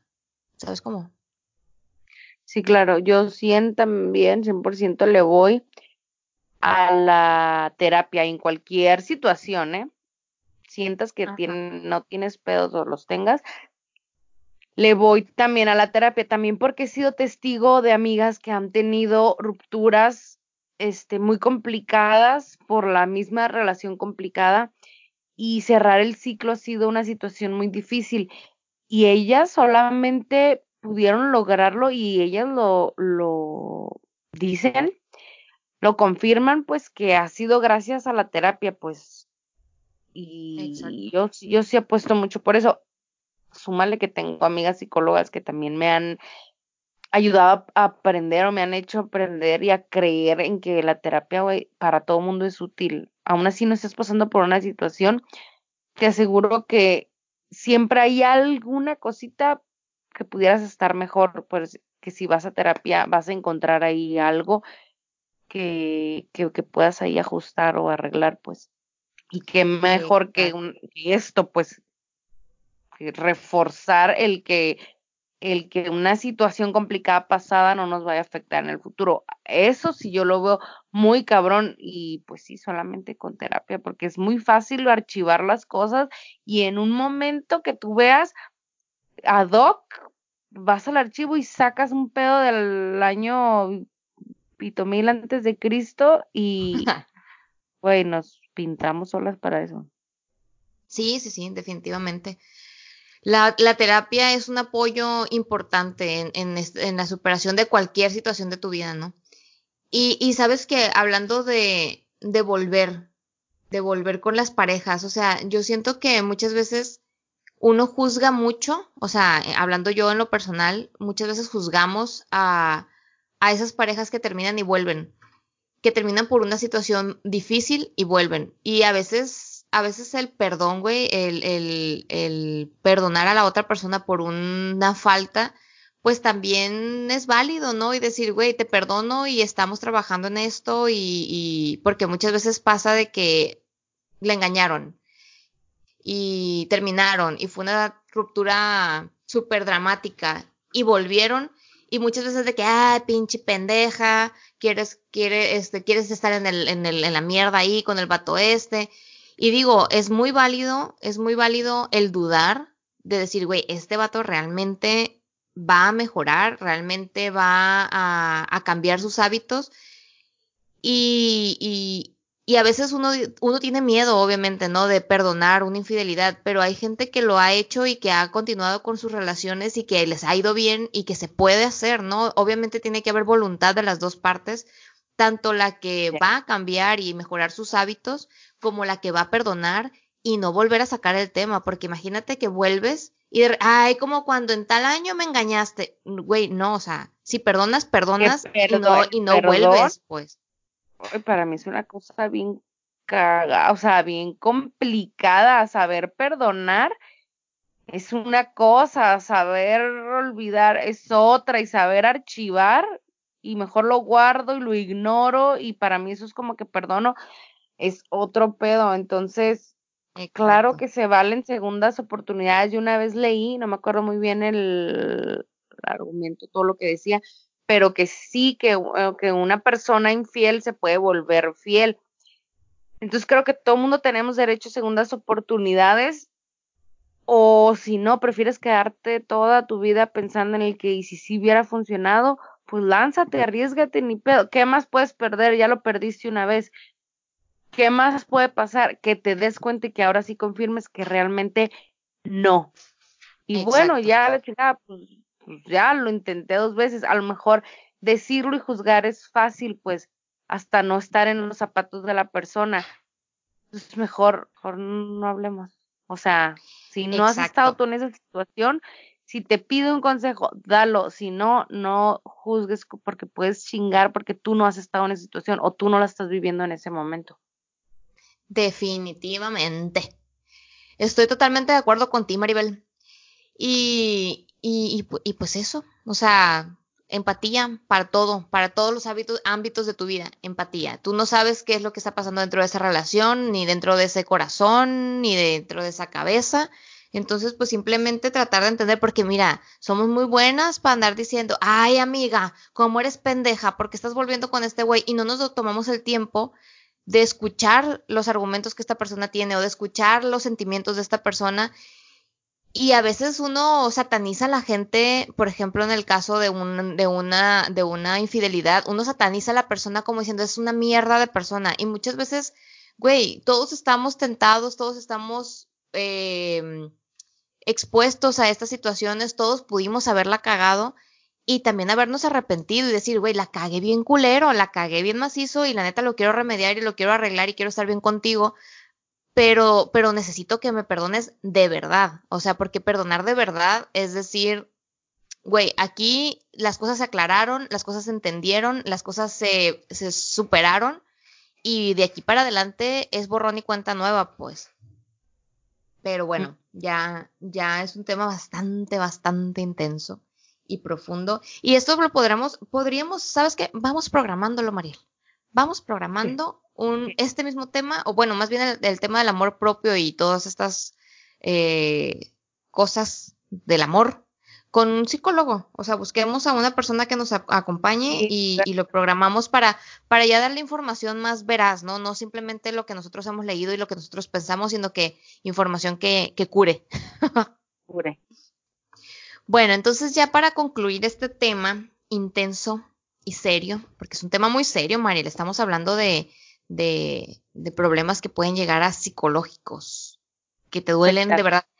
Güey, que me acuerdo mucho. Ah, güey, yo tenía, yo había, perdone, pero lo del dolor del corazón. Ah, sí, ah, justamente te iba a decir que me acuerdo mucho de la frase de una, no me acuerdo quién la dijo, de una persona que decía, güey, me duele tanto esta, esta decepción que siento un dolor físico. Y ahí iría el, el, el, tema que tú ibas a comentar. Que uno decía, no, no mames, es una situación emocional, simplemente. Híjole, no la encuentro, pero hace rato leímos. Ah, mira la imagen. Ah, no. Hace rato leímos que, mm, que es real, no solamente es una, una situación emocional el que te duela el, el, el corazón, güey, neta. Mm, bueno, a lo que me acuerdo que leí, porque pues ya no encuentro, según yo guardé la pinche imagen, güey. Pero bueno, dice que, mm, que no solamente es una situación emocional, sino que eh, el corazón se, se infla, como que se inflama cuando vives una situación como de estrés o tristeza, entonces el corazón tiende como a inflarse, entonces por eso en algunas personas, no todas, y que que llegan a sentir un dolor físico cuando tienes, ah, decía estrés, una pérdida, entonces sientes como tristeza. Por eso la gente llega a decir, es que realmente me duele aquí, o sea, tocándose el corazón. Y uno, ah, bueno, me siento tanto dolor eh, emocional que lo convirtió en físico. Es real, el corazón sí te duele, decía ahí. Voy a buscarlo pues bien, se los comparto. No Me parece perfecto, María. Pues sí, o sea, al final de cuentas, por ejemplo, una persona que tiene un infarto muchas veces se desata por una, una impresión muy grande o un coraje muy grande o un susto. Y, y al final de cuentas el corazón reacciona a tus impulsos nerviosos y a, tus, a todo el proceso químico que tu cerebro hace, ¿no? Entonces supongo yo que la ruptura amorosa a veces tienden a ser tan dolorosas, güey, y tan, tan frustrantes que tu corazón lo resiente, ¿no? Y, y, por eso hay que tener cuidado, chicos. O sea, al final de cuentas también te afecta tu salud física real. O sea, la emoción, las emociones son cosas reales, son, son reacciones reales que están ocurriendo en tu cerebro. O sea, no vienen de la nada, ¿no? No, no vienen, bueno, yo pienso que no vienen de la, del alma. Creo yo que vienen más del cerebro que de un tema espiritual. Y, el cuerpo o sea, el cuerpo te está, te está hablando, te está pidiendo que hagas algo por él. Ancina es. Pues bueno, entonces pasamos a la última fase, por así decirlo, o al último tema para hablar sobre este, este, sobre las rupturas amorosas y es el cómo lo puedes llegar a superar, ¿no? Y aquí la, otra vez la página de Psicología y Mente tiene, habla de ocho claves para, para manejar y superar una ruptura amorosa, ¿no? Eh, la primera es buscar una red de apoyo. Habíamos mencionado al principio que una de las fases era el aislamiento, la negación y el, y el aislamiento, ¿no? Porque muchas veces también tú te frustras y llegas a, a agarrar el coraje en general, o sea, contigo, con la persona con la que terminaste y con el mundo. Y, y, el buscar tu red de apoyo también te, te, te da esa fortaleza que tú actualmente no tienes internamente, ¿no? Y aquí dice, tanto en el caso de una ruptura amorosa como de cualquier proceso de duelo, es importante tener una red de apoyo, es decir, personas que acompañen y escuchen nuestros momentos difíciles y nos ayuden a compensar la sensación de pérdida o de soledad. Pueden ser familiares o amigos y generalmente se trata de personas que también han acompañado el proceso de enamoramiento, aunque no necesariamente, ¿no? Que siempre para eso estamos las amigas, ¿no? Por lo general uno vive a veces estas etapas con una amiga como cómplice, la que pues, conocía la relación o le cuentas, pues te acompaña pues en este proceso de la ruptura y generalmente la amiga empatiza y siente lo mismo, o sea, te acompaña en tu dolor, pues prácticamente. Exacto. Y, y tanto siendo la persona que terminó con algo, o sea, que está sufriendo la ruptura, este, de buscar ese apoyo, también cuando uno, igual, siempre hay que ponernos en, las dos posiciones, ¿no? Porque a todos nos ha tocado ser el que rompió y nos ha tocado ser el que ha escuchado.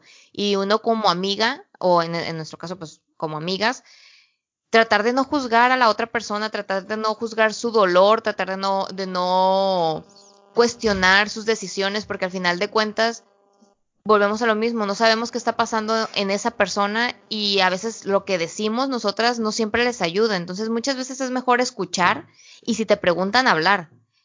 Y si no te preguntan, muchas veces ellos no necesitan escuchar nada, simplemente necesitas que estés ahí parado, sentado a un lado de ella.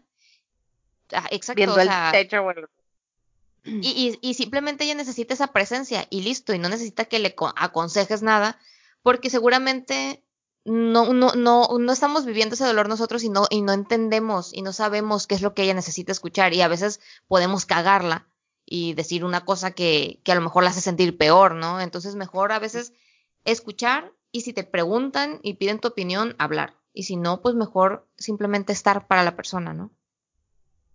Sí, pues sí, como tú ya conoces, ¿no? A, lo mejor, a veces tú ya conoces a la persona y ya sabes cómo como qué hacer, cómo acompañarla. A mí sí me ha tocado ser esa amiga que acompaña en el duelo. ¿Qué más? Muy bien. La segunda clave habla de realizar cambios significativos. También es común que cuando estamos en una relación en pareja acumulemos objetos, regalos, fotos, recuerdos, entre una serie de elementos materiales que simbolizan la relación y el, y el vínculo afectivo en tanto que se trata de objetos que signifiquen cosas importantes para nosotros, se tratan también de cosas que nos pueden alegrar el proceso de negación, alargar, perdón, alargar el proceso de negación y de enojo, y por lo mismo nos complican llegar a procesos de aceptación. Muchas veces pasa, güey, que vives junto con tu pareja y ponle que tu pareja es la que se va de la casa y tú te quedas en esa casa, güey, yo siento que no podría, o sea, siento que esa casa me haría seguir viviendo en la relación, ¿sabes cómo? Sí, como que todo te recordaría o, no sal, sentirías que no cierras el ciclo, no saldrías de ahí porque sigues atrapado en, pues en el espacio que compartían. Sí, ha de estar más Exacto.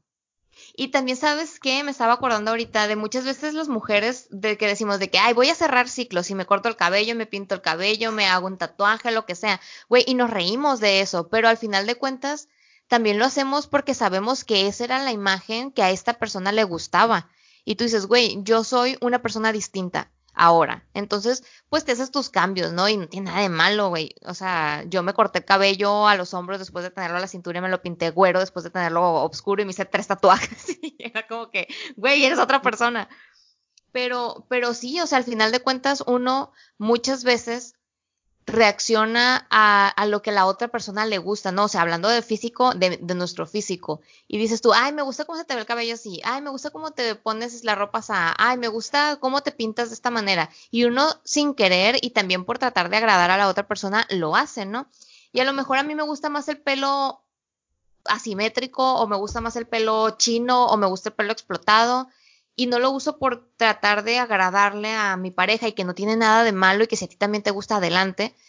Pero muchas veces nos, nos, nos limitamos, ¿no? A tratar de vernos como a esa persona le gusta. Entonces cuando terminas con esa persona, güey, hazte lo que se te dé la gana, o sea, pélate si quieres. Y, y si eso te va a ayudar en tu proceso, pues adelante. Yo también apliqué la del tatuaje y la de al, al tiempo me corté el cabello. Yo creo que es, Creo que es un, un algo que algo algo interno, o sea, no creo que nos demos cuenta de eso, la neta. Pero al final de cuentas algo es algo que viene implícito en tu cambio, en tu nueva persona, en tu nueva vida, porque al final de cuentas cambias de vida porque porque estás haciendo cosas totalmente diferentes a los que hacías durante muchos años. Pero bueno, hablamos de, de, cambios significativos, ¿no? Ya sea cambiarte de casa, cambiarte el cabello o tirar, hacer remodelación. ¿Cómo? Pero pensando en el bien tuyo, pues, o sea, claro, hacer cambios por tu bien, pues, o sea, que, te beneficien, no que te perjudiquen. Y, y, por ejemplo, de la casa, a lo mejor no te puedes cambiar de casa porque ya la compraron y está muy, cabrón venderla. Pues hacer una remodelación, cambiar el color de las paredes, mover las cosas, o sea. Algo por mínimo que sea pero un cambio. Así es, que te refrescan. La tercera clave, Mariel, tercera clave, Maribel, dice, crea nuevos hábitos. Relacionado con lo anterior, es común que al estar en una relación de pareja creemos nuevos pasatiempos, nuevos gustos e incluso nuevos intereses. Desprenderse de todo, es, de todo eso es difícil porque se trata de una actividad que interiorizamos y que ponemos en práctica cotidianamente. Ese, el desprendimiento implica entonces realizar cambios fuertes que definitivamente no pueden ocurrir en, de un día para otro. Es importante no dejar de mantenernos activos y de buscar cosas nuevas que hacer, aun cuando el ciclo en pareja ya haya terminado. sí, el clásico que me, te metes a clase de algo que querías hacer tú y que no habías hecho, ahora tienes a lo mejor un poco más de tiempo para ti, hazlo, esa cosa que querías aprender a hacer, este, comiénzala, o sea, qué mejor pretexto que comenzar una nueva actividad o, hábito, como dice ahí. Excelente consejo. Me parece perfecto. Estudiar lo que sea, arte, pintura, lo que quieras tú, o sea, buscar nuevos hábitos, cambiar la forma de comer, que también eso, o sea, pasa mucho, que al final de cuentas se vuelven una misma persona porque todo lo hacen juntos, ¿no? Y a veces hasta comes lo mismo que a esa persona le gustaba y de repente dices tú, güey, esto no me gusta tanto, voy a empezar a comer otra cosa. ¿no?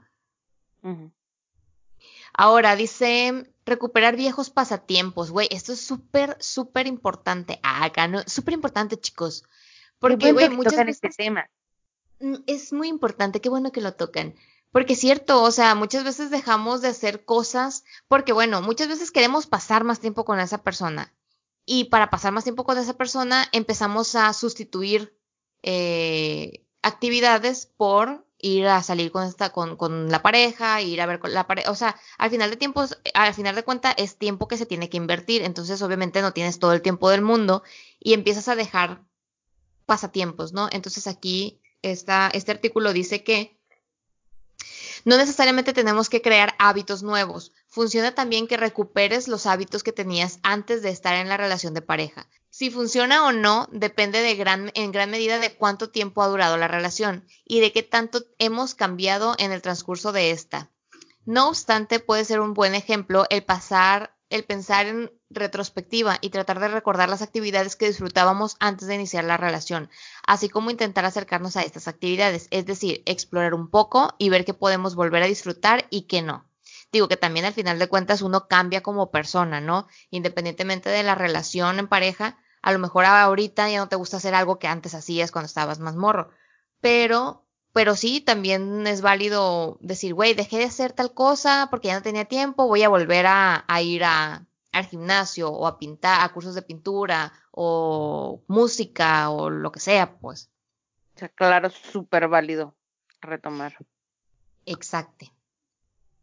La siguiente, la quinta clave, habla sobre respetar las decisiones.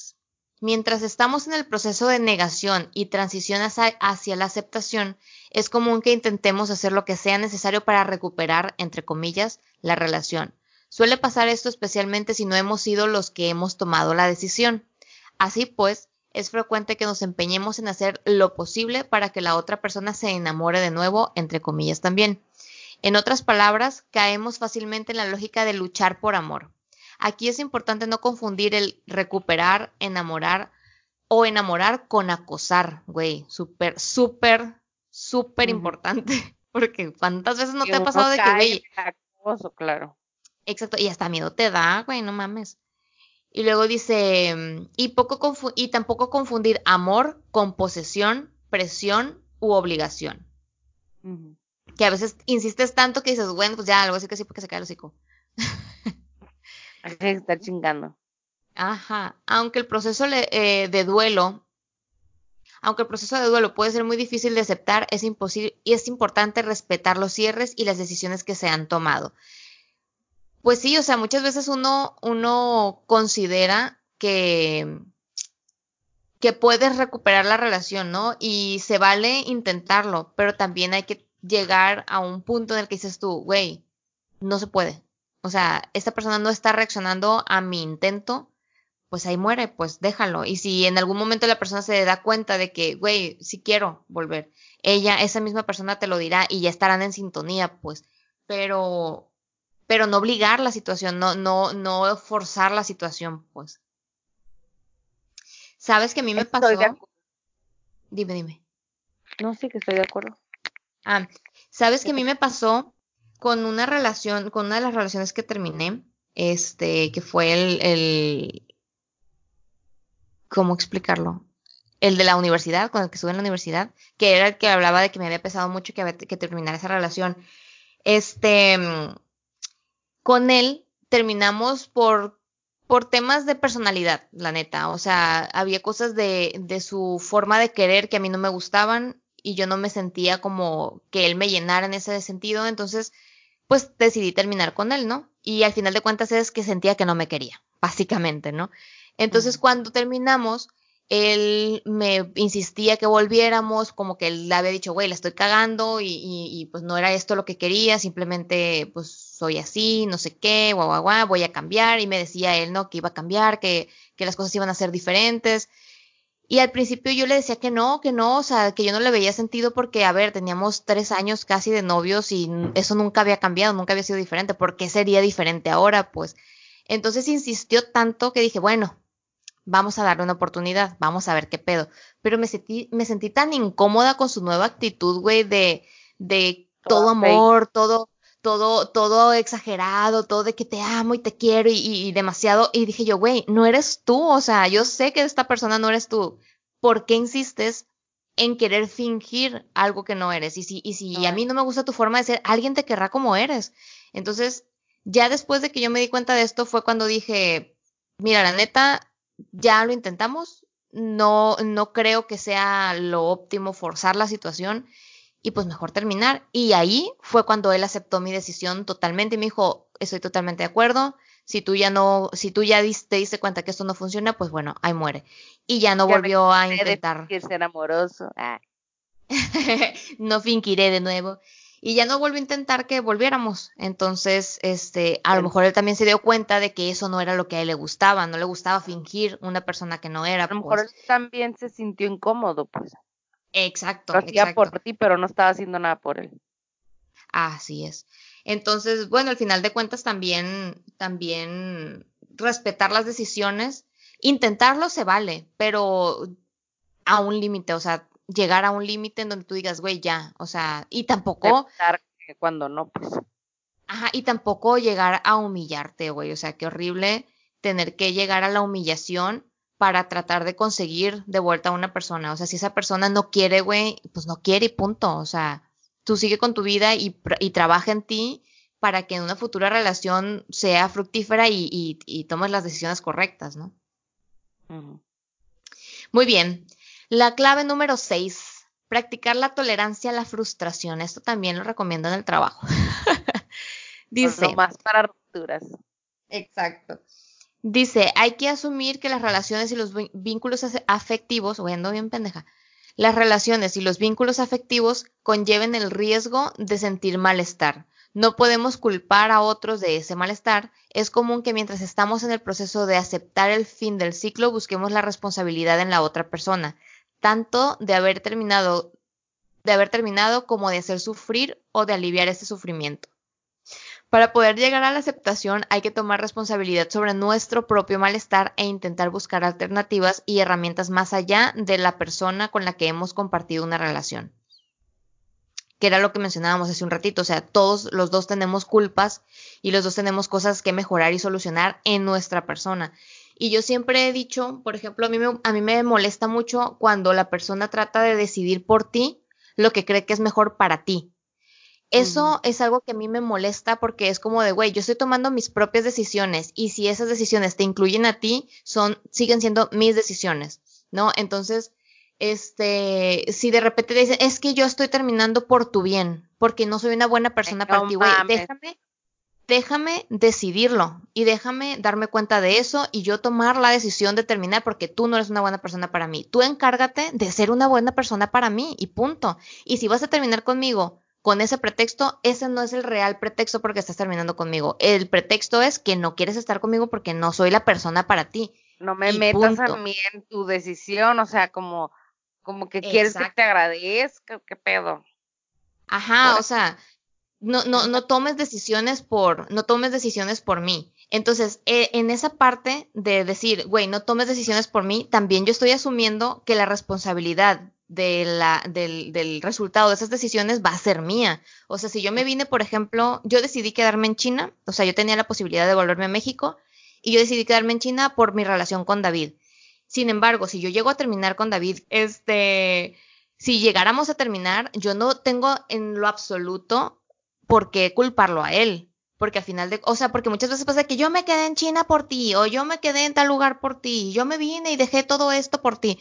Güey, no, tú lo hiciste por tu propia decisión. ¿Que no funcionó? Pues no funcionó y toma la responsabilidad de esas decisiones. Y, creo yo que esa la tolerancia a la frustración viene desde ahí, de decir, yo tomé la decisión, yo tomo la responsabilidad y yo arreglo ese desmadre que hice. Y punto. No, es que ya me estoy enojando. Ya, ya, ya te encendiste, güey, tranquila. y estamos, y eso que estamos terminando. No se van a divorciar, van a seguir happily ever after. bueno, el siete penúltimo habla sobre escribir cómo te sientes. Algo más específico que puede funcionar a algunas personas para cerrar su proceso es despedirse escribiendo un texto a quien han tenido que dejar. Esto puede ser en formato de una carta o de despedida o puede ser que no sea entregada a la otra persona. Simplemente escribir el texto, un texto que nos permite expresar emociones que a veces no reconocemos y solo las pensamos o solo intentamos hablarlas. Esto está padre, ¿eh? porque muchas veces la expresión oral y la expresión escrita tiene tiene ciertas características. En la expresión oral improvisas, en la expresión escrita analizas. Entonces, al momento de improvisar lo que, lo que, quieres, decir, lo que quieres decir muchas veces no te das a entender, no terminas de, de profundizar lo que realmente quieres decir o no es realmente lo que quieres decir, lo que estás expresando, porque estás improvisando, no lo estás diciendo a como lo estás pensando. En cambio, cuando escribes, muchas veces tiendes a analizar y a profundizar el mensaje que quieres dar y lo, y lo pules al grado de que sea lo más parecido posible a lo que está en tu mente.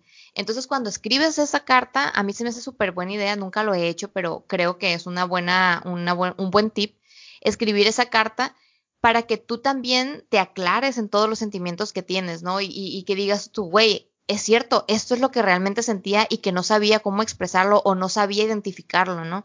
Entonces tú estás aclarando tu mente y al final de cuentas tú también estás haciendo un análisis o una introspectiva de todo lo que estás sintiendo, de todo lo que la frustración que sentiste en ese momento y también puedes darte cuenta de en qué la estabas cagando y a lo mejor sientes ese alivio de decir, güey, esto era. O sea, así está el pedo, pues. Expresas de manera diferente. Sí, yo también creo que te expresas muy diferente al hablarlo que al escribirlo. Y esa es una actividad que es muy, muy común entre, en la terapia eh, que para cerrar ciclos que, que lo escribas, que escribas como que todo lo que quisiste decir o todo lo que te faltó por decir y como para darle un cierre, que lo escribas y ya. Pues otra etapa es si la mandas o no, o si te la quedas, la quemas o así, pero es como una actividad muy común, pues. Simón, muy bien, muy interesante. Y eso también se puede hacer en otros ámbitos de tu vida, ¿eh? También puedes hablar de tema laboral o con la familia. Muchas veces pasan, hacen esas actividades en terapias de familiares y eso, de que le escribas algo a tu mamá o algo a tu papá y eso está padre. Retiro. Y muy bien. La última clave 8, más no menos importante, vamos a frase. Dice, toma tu tiempo es importante recordar que procesar una pérdida o fin de ciclo requiere tiempo. Por la misma razón, no es necesario presionarnos a superar este cambio de un día para otro. Algunas personas pueden tomar un día y otras pueden tomar muchos más. Muchas veces este proceso se alarga y se vuelve más tormentoso cuando tenemos la idea de que hemos pasado varios días y seguimos en la misma situación. Esto no significa que no tenemos la responsabilidad sobre nosotros mismos, pero sí quiere decir que cuando hemos vivido una, una experiencia tan significativa, es normal que nos tome un tiempo también significativo el aprender a ver esa experiencia de una manera distinta. O sea, no te achaques, no, no te machaques por decir, tengo que estar bien mañana. O sea, como la típica, Exacto, o sea, como la típica frase de, hoy lloro y mañana me pongo tacones, güey. ¿Se podrá? Algunas lo podrán hacer, otras no.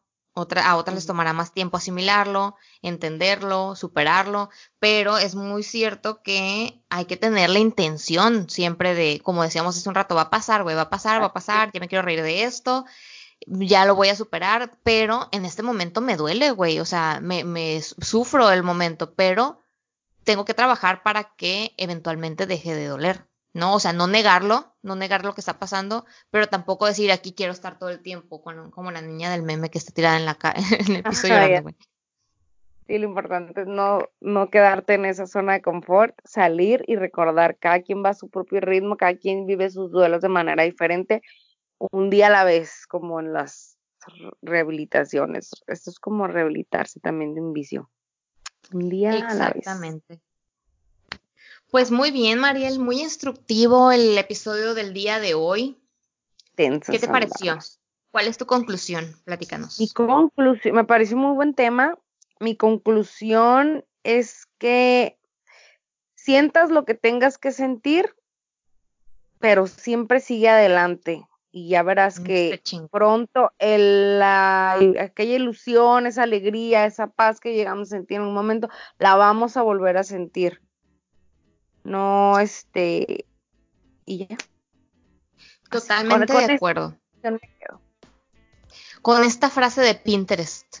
Me parece muy bien, Mariel. Estoy totalmente de acuerdo y también yo creo mucho de que a veces, a veces el pensar el por qué esta relación se acabó y no, y no decir, ay, piensa en lo malo para que te siga dando coraje. No, güey, sino decir, güey, ¿qué era lo que fue lo que me hizo a mí decidir terminar con esta relación? O qué fue lo que terminó haciendo que, que, que, acabara.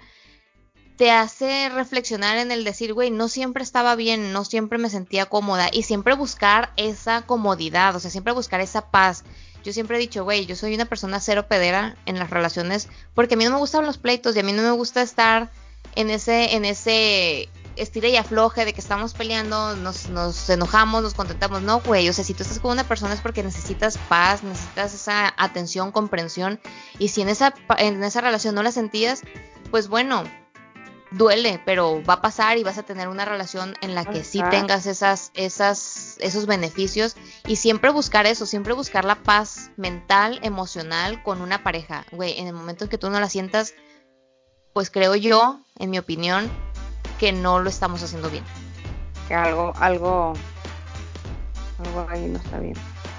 Exacto.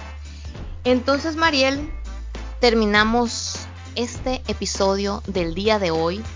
Terminamos bien serias, güey, acá, bien ceremoniosas. Sí, siempre, ajá. Como que la energía baja. Por eso no hay que hacer muy larga la despedida, porque luego la energía se, se va, se va, se va. Simón. Entonces terminamos y me despido. Bueno, ¿tú te despides primero? Sí. Este, gracias por habernos escuchado. Yo soy Mariel. Yo soy Roxana y esto es Aquí en China. Bye. Bye. Siempre nos despedimos igualitas con Bye.